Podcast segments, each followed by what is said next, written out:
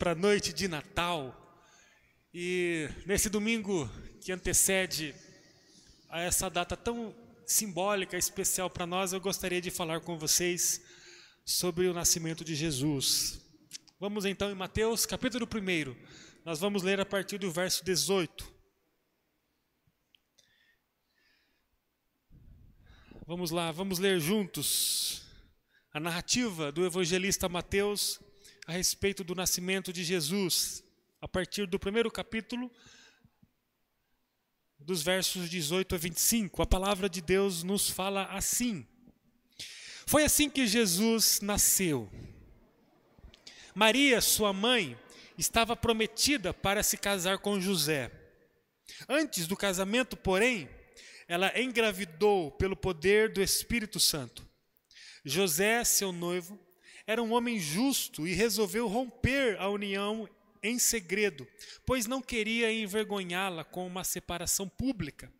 Enquanto ele pensava nisso, um anjo do Senhor lhe apareceu em sonho e disse: José, filho de Davi, não tenha medo de receber Maria como esposa, pois a criança dentro dela foi concebida pelo Espírito Santo.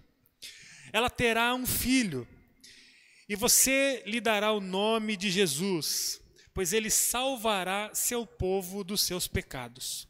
Tudo isso aconteceu para cumprir o que o Senhor tinha dito por meio do profeta. Vejam, a virgem ficará grávida. Ela dará à luz um filho e o chamarão Emanuel. Você pode falar comigo isso? Que significa Deus conosco. Deus conosco. Quando José acordou, fez o que o anjo do Senhor lhe havia ordenado e recebeu Maria como esposa.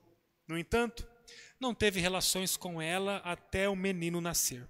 E ele lhe deu o nome de Jesus Cristo. Amém, amém. Oremos mais uma vez. Senhor, obrigado por tua palavra. Senhor, periodicamente nós lemos esse mesmo texto, falamos do mesmo evento. Mas a cada vez, Senhor, embora o mesmo texto, encontramos na leitura palavras diferentes, uma mensagem diferente. Obrigado por tua palavra que é viva, Senhor, e que fala conosco todas as vezes que com o coração cheio de temor olhamos para ela e debruçamos a nossa vida sobre ela. Obrigado por tua palavra que narra o nascimento do nosso Salvador aqui no mundo. Obrigado por esse evento que mudou a nossa vida para sempre. Queremos mais uma vez pedir a Ti que o Senhor possa trazer coisas novas ao nosso coração a partir dessa experiência vivida por José, Maria, Jesus e todos aqueles que estavam envolvidos no evento do nascimento de Jesus. Nós precisamos da Tua voz e do alimento que vem do céu suplicamos por ele, Pai, com o perdão dos nossos pecados, para a glória do Senhor, em nome de Jesus. Amém. Todas as vezes que a gente lê esse texto, a gente encontra a mesma narrativa, é a mesma história, é a mesma sequência de versículos, mas todas as vezes que a gente fala sobre o nascimento de Jesus, um, um raio novo de luz alcança a nossa vida e enche o nosso coração. Num dos anos mais difíceis que a história recente da humanidade tem vivido, estamos nos dias precedentes é, do Natal. Estamos fechando esse ciclo 2020, um dos mais difíceis anos, com certeza, que a minha geração viveu, talvez a sua geração viveu. Certamente um dos anos mais difíceis dos últimos 50 anos, 80 anos.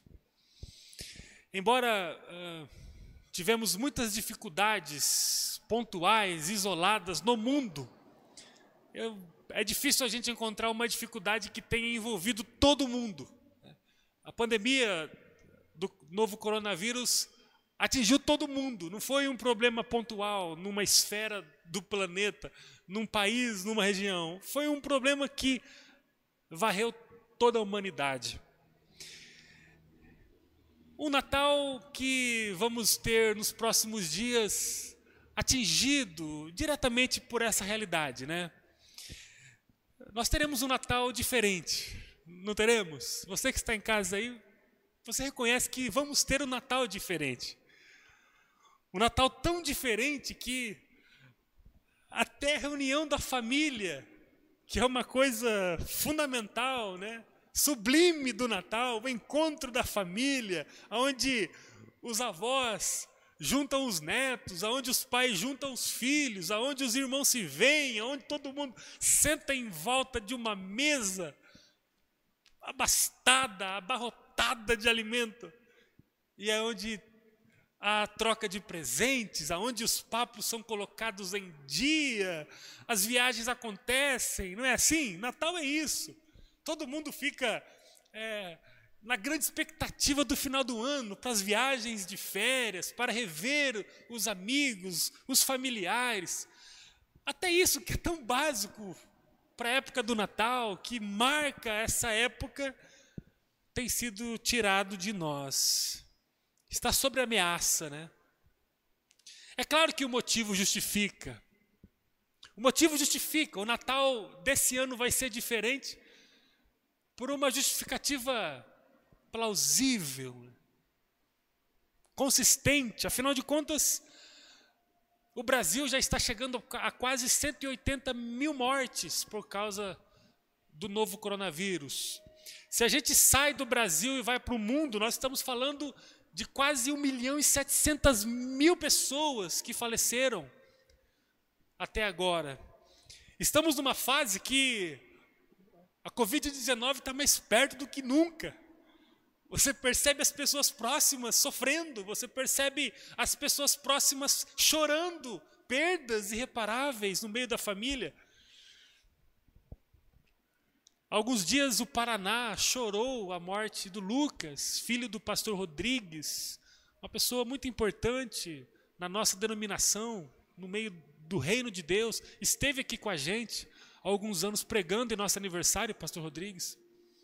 Essa semana aqui em nossa cidade de Maringá, Luiz Coelho, um, um homem de Deus com uma história tão alargada, né, em nossa cidade, membro da Igreja Batista da Vila Sete, faleceu. A igreja está esteve e continua ainda em choque. Ou seja, a situação é muito difícil. Não podemos brincar. Não podemos brincar. Então o Natal ele está sendo diferente. Não é porque há uma ingerência política, uma ingerência é, ideológica. Não, é uma questão real. Nós estamos vivendo as dores desse vírus que é letal e, e, e tem levado muita gente. Nós temos sofrido. Nós temos que reconhecer que é uma luta nossa. Uma luta nossa. É uma luta que precisamos travar até o final. Nunca a mensagem do Natal foi tão adequada. Nunca a mensagem do Natal se encaixou tão bem. Foi tão necessária. Aqui eu me refiro à mensagem é, cristã do Natal, não a mensagem comercial do Natal. Estou falando da manjedoura, não estou falando da árvore iluminada. Estou falando é, é, e pensando no menino Jesus. Não estou pensando no Papai Noel ou nas, nas ações tradicionais de troca de presentes. É claro que não tem nada de errado, né? Em viver a tradição do Natal. Que época maravilhosa. Que época guardada. Que época festiva o Natal os presentes, a árvore iluminada, a cidade iluminada, inclusive tem feito muita falta isso para nós, né? É estranho ver que a cidade não está como deveria estar. A cidade nessa época precisa estar toda iluminada, inclusive nós aqui de Maringá, que temos uma cidade tão organizada nesse sentido, como temos sentido falta disso, né? Como temos sentido falta da movimentação das pessoas, da aglomeração das pessoas. Hoje a cidade está insegura, né? Hoje a cidade está um pouco apagada, assim. As praças estão apagadas. Triste, é triste ver que a grande parte da cidade está chorando dentro de suas próprias, de suas próprias casas, lamentando perdas, pessoas que estão às vezes acamadas. Tem pessoas que estão sofrendo com doenças emocionais porque os negócios não foram bem esse ano. E aí estão com dívidas, e aí estão tendo que desfazer de bens, estão acumulando dívidas para 2021.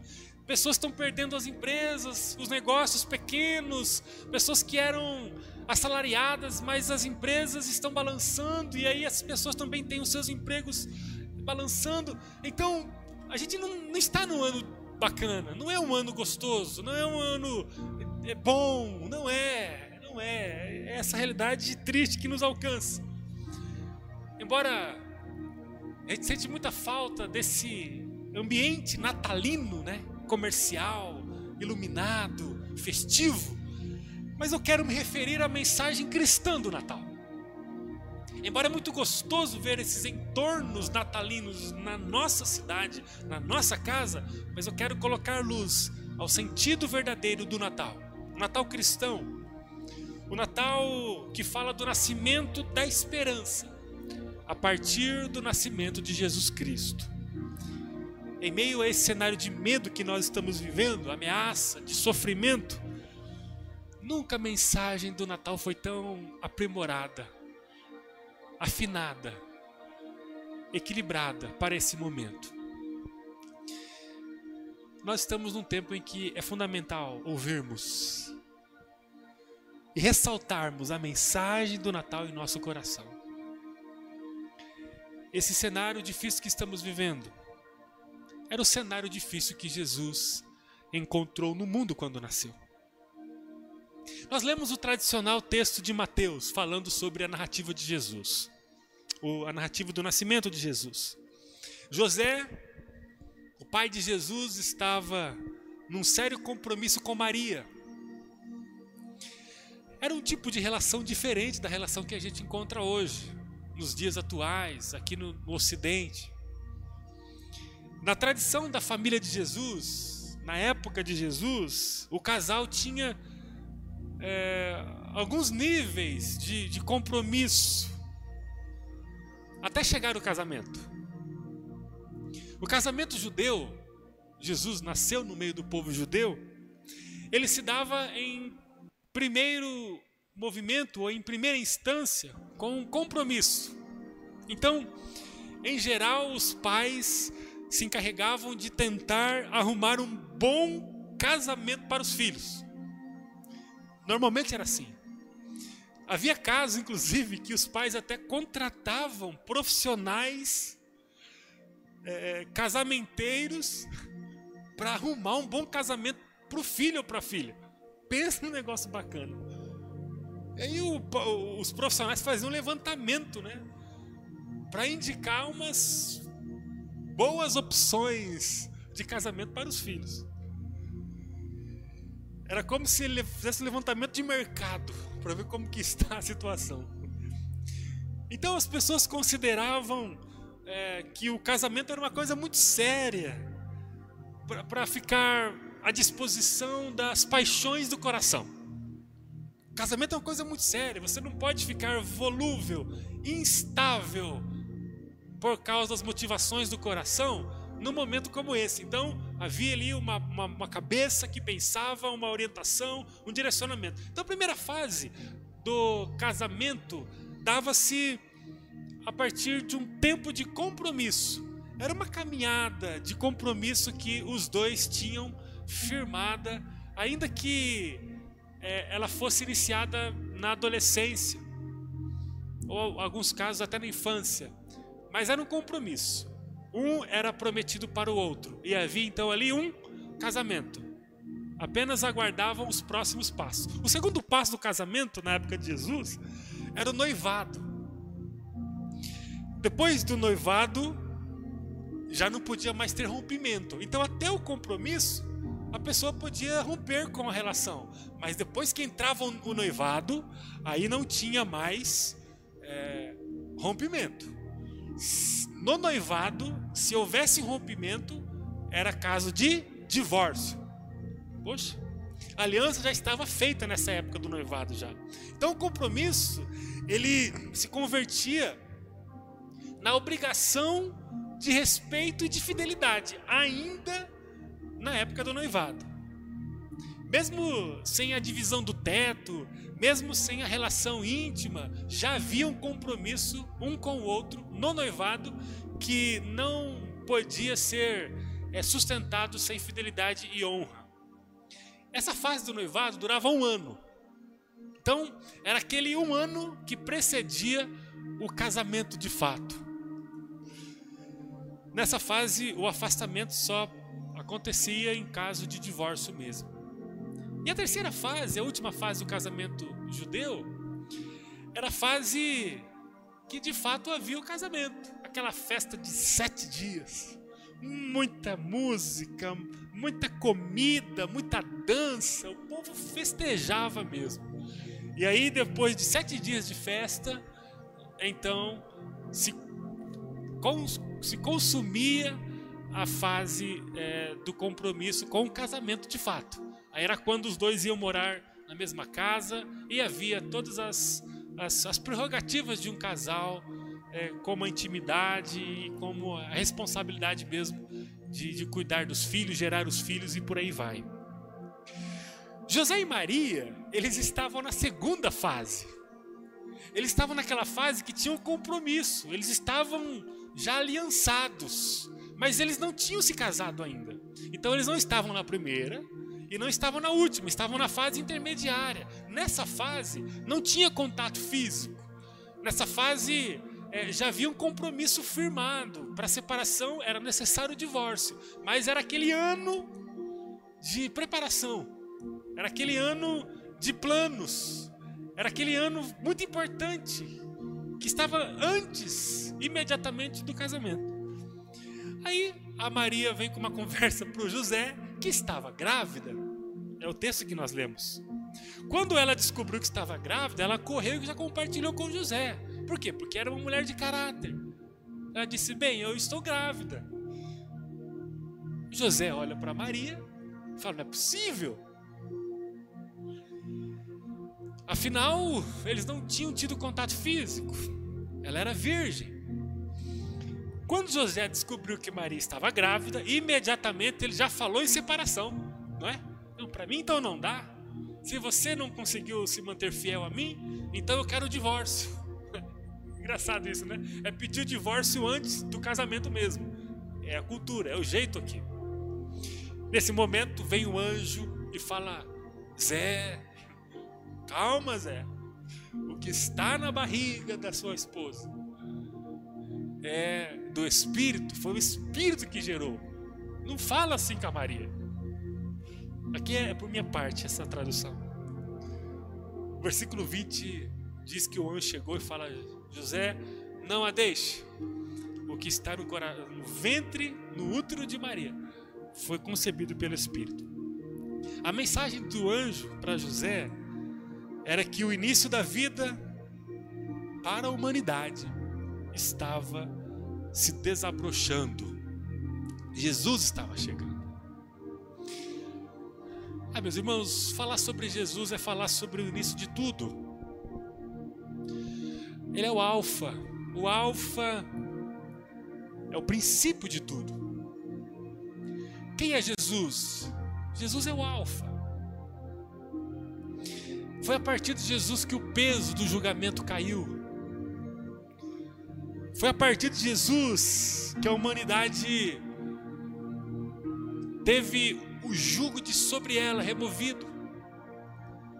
Jesus foi aquele que deu o start de forma plena e definitiva.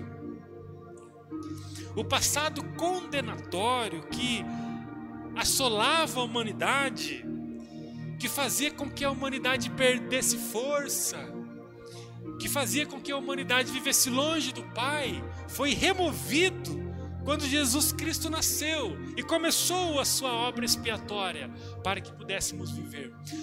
Tudo o que promove a nossa absolvição, a nossa liberdade, só foi possível porque um dia Jesus nasceu em Belém. Se Jesus não tivesse nascido, nada teria acontecido para nos remover desse passado condenatório. Eu queria que você soubesse que a sua vida, antes de Jesus Cristo, ela estava assolada por uma nuvem de condenação. Qual é a alegria de uma pessoa que é absolvida de uma culpa? Já pensou? Você já pensou que você era um condenado? Você já pensou que você estava destinado para viver uma condenação eterna? Você já pensou nisso? Você tem pensado que você pode hoje, se você não tiver um compromisso com Jesus, estar sobre um jugo de condenação? Você já pensou nisso? Aí Jesus Cristo vem e paga o preço de cruz para a liberdade dos cativos. Lucas capítulo 4. Jesus disse que ele veio para trazer vida liberdade aos cativos, ele veio propagar o ano da salvação. Você já pensou que quando a gente foi encontrado por Jesus e quando entregamos a nossa existência para Ele, houve uma sentença de liberdade declarada a nosso favor? A alegria que deve dominar o nosso coração ela precisa ser celestial. A satisfação que nós precisamos ter na construção da vida, ao lado de Jesus, ela precisa ser destacada, compartilhada, visualizada pelo mundo. Foi porque Jesus nasceu e construiu uma, construiu uma vida nesse mundo, pagando o preço por nossos pecados que hoje podemos olhar para Ele e declará-lo como Senhor e Salvador nosso, e ter da nossa vida o jugo retirado. Foi porque Jesus nasceu, foi a partir do nascimento dele que podemos sentar à mesa do Pai e comer todo aquilo que o Pai tem para nos oferecer, não o que o mundo tem para nos oferecer com suas migalhas, com seus alimentos podres. Jesus nasceu, e porque ele nasceu, a gente não precisa comer aquilo que vai nos matar, fazer aquilo que vai nos deturpar, nos, nos desconfigurar, fazer aquilo que vai nos adoecer, nós não precisamos disso, porque Jesus nasceu. E quando Jesus nasce no mundo, vive o reino de Deus no mundo, paga o preço de cruz, ressurge e nos envia o Espírito Santo, nós passamos a ter Deus como o nosso Pai, o nosso Abba, e diante da mesa dele sentamos dioturnamente, todos os dias, em todas as ocasiões. Por quê? Porque Jesus nasceu. Eu quero falar com você desse Natal que faz com que a gente viva e não apenas celebre algumas semanas de luzes coloridas, ou de muita comida, ou de reencontros no final de um ano. Natal é o que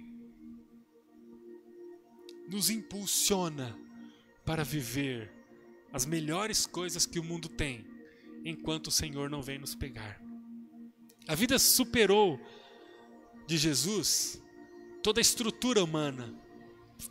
O nascimento de Jesus veio nos trazer um reino invisível e vitorioso. Nós fazemos parte de um reino invisível e vitorioso. O medo não pode mais assombrar o coração daqueles que têm Jesus, daqueles que nasceram com Jesus. Como diz o o apóstolo João, no capítulo 5 da sua primeira carta, que o perfeito amor lança fora todo medo. A escuridão que impõe confusão, desintegração, divisão, brigas, ódio, essa escuridão que arrebenta com a humanidade, ela foi rompida pela luz que é Jesus. Ele disse certa vez: Eu sou a luz do mundo. Mateus capítulo 5, se eu não me engano. Eu sou a luz do mundo. Jesus é a luz do mundo. Jesus é a nossa luz. Quem vive em Jesus não vive em trevas, porque a, as trevas não dão visibilidade, as trevas são enganosas. Você acha que você está numa terra firme, mas você está no abismo. Você acha que você está num horizonte limpo, mas você está diante de uma parede, uma parede de rochas. E aí você colide, aí você sofre, aí você cai, você se machuca. A escuridão não é boa, a escuridão não é habitável, a escuridão não faz parte de Jesus. Agora Jesus é a luz do mundo e porque ele nasceu, nós vivemos em luz. É o apóstolo Paulo dizendo aos Coríntios, dizendo que nós temos o Espírito Santo. E porque temos o Espírito Santo, nós temos o entendimento do Espírito. Não somos confundidos. Nós somos esclarecidos pelo Espírito Santo. Temos a mente de Jesus e podemos viver a partir da ação do Espírito Santo em nós. Vivemos na luz. A mentira perdeu espaço em nossa vida, porque Jesus nasceu. Ele diz em João 14, né? Eu sou a verdade. Quando Jesus entra em nossa vida, nós passamos a viver na verdade. Tanta gente que vive uma mentira. Você vai para as redes sociais da pessoa e vê uma imagem mentirosa, uma imagem deturpada, fosca, imprecisa, porque a realidade não fala daquilo que está sendo postado.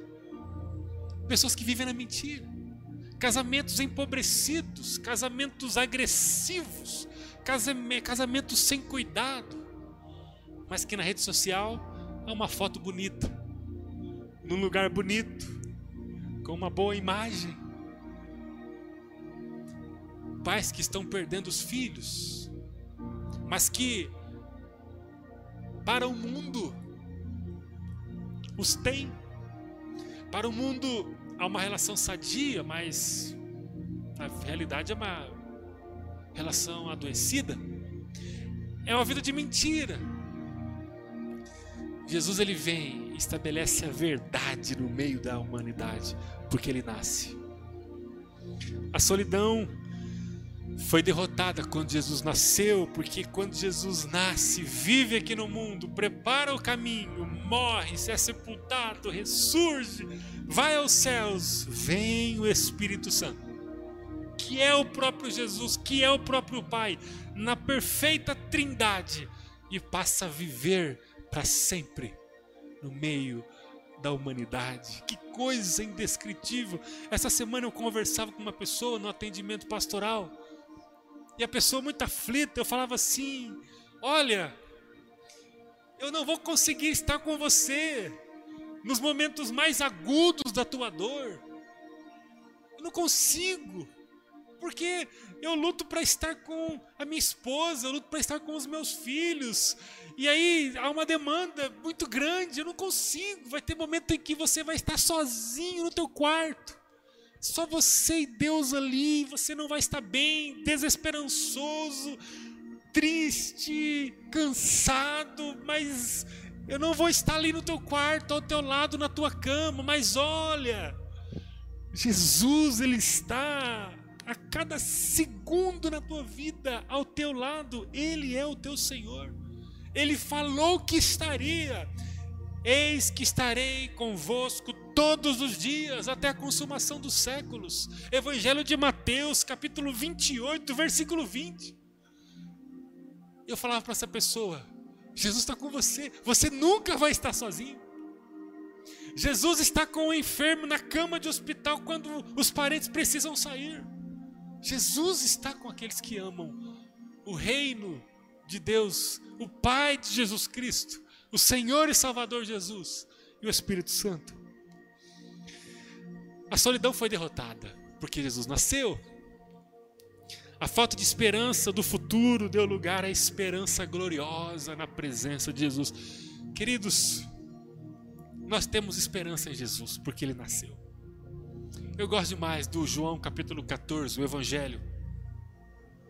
Quando no versículo 1 o texto fala: Não se turbe o vosso coração. Quem que está falando isso? O próprio Jesus. Não se turbe o vosso coração. A turbulência é um momento de instabilidade. Você já teve a experiência de voar e durante a viagem você passar por alguma área de turbulência? Eu já tive. É um negócio desagradável. Tá quietinho ali, de repente começa a balançar e vem uma mulher com uma cara de otimismo e fala: "Tá tudo bem?" Aí você pergunta: "Só para você". para mim não e balance, balance, e você já começa a pensar num monte de coisa, começa, você começa a querer orar. Tem um negócio estranho que acontece quando você passa por uma área de turbulência. Não se turbe o vosso coração. Tem momentos em que a gente fica sem estabilidade. Começa a balançar, parece que, meu Deus do céu, olha, eu olho para uma área da minha vida, está balançando para outra área também, e começo a passar por uma zona de turbulência. Jesus fala: não se turbe o vosso coração. Creiam em Deus, creiam também em mim. Na casa de meu pai há muitas moradas. Se não fosse assim, eu lhes teria dito. Eu vou preparar lugar para vocês, e quando tudo estiver pronto, virei buscá-los para que estejam sempre comigo, onde eu estiver. Olha a palavra de Jesus. Ouvir uma palavra dessa dissipa toda a confusão, todo o medo, toda a insegurança. Por que, que isso é possível? Porque Jesus nasceu.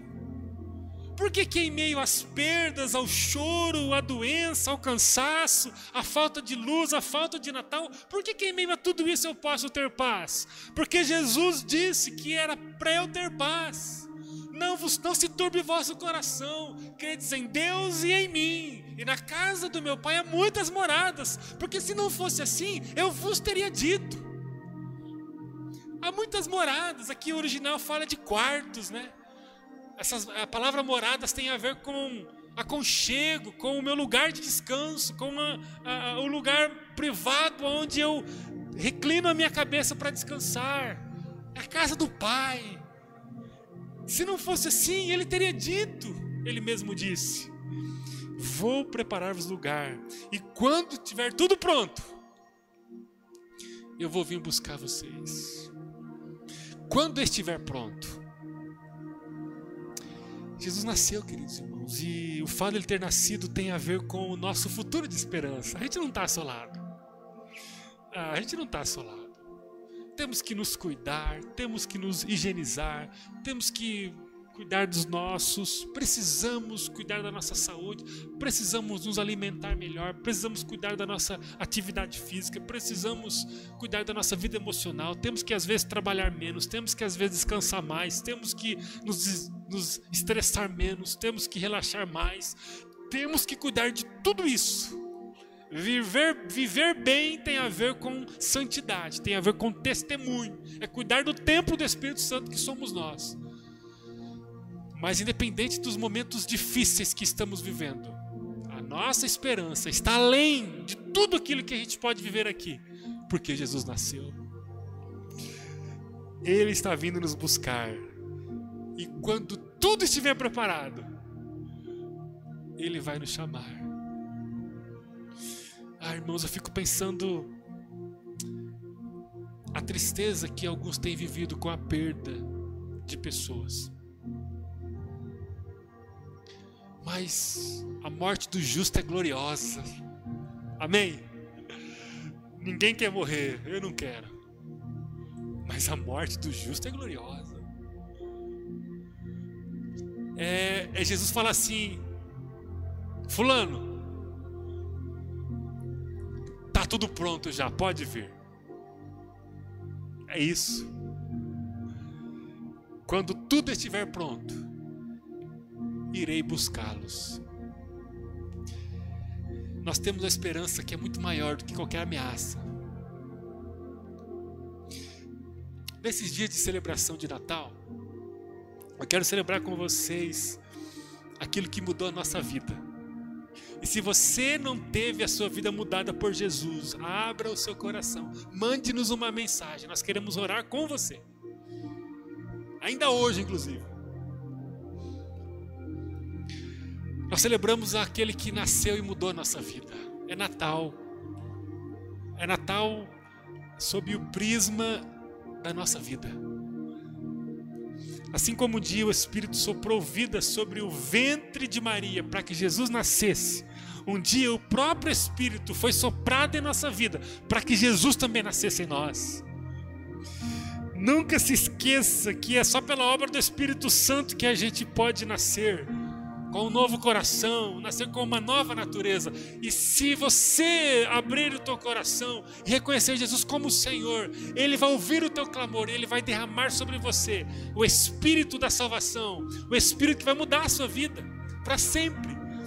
E aí você vai poder celebrar o Natal, porque o Natal é o nascimento de Jesus em sua vida, trazendo a você tudo aquilo que a vida com Jesus traz. Jesus chega quebrando um padrão natural de viver para oferecer uma vida a partir do Espírito Santo. É essa vida que Jesus quer oferecer a você. Nós celebramos nesse dia um jeito de viver.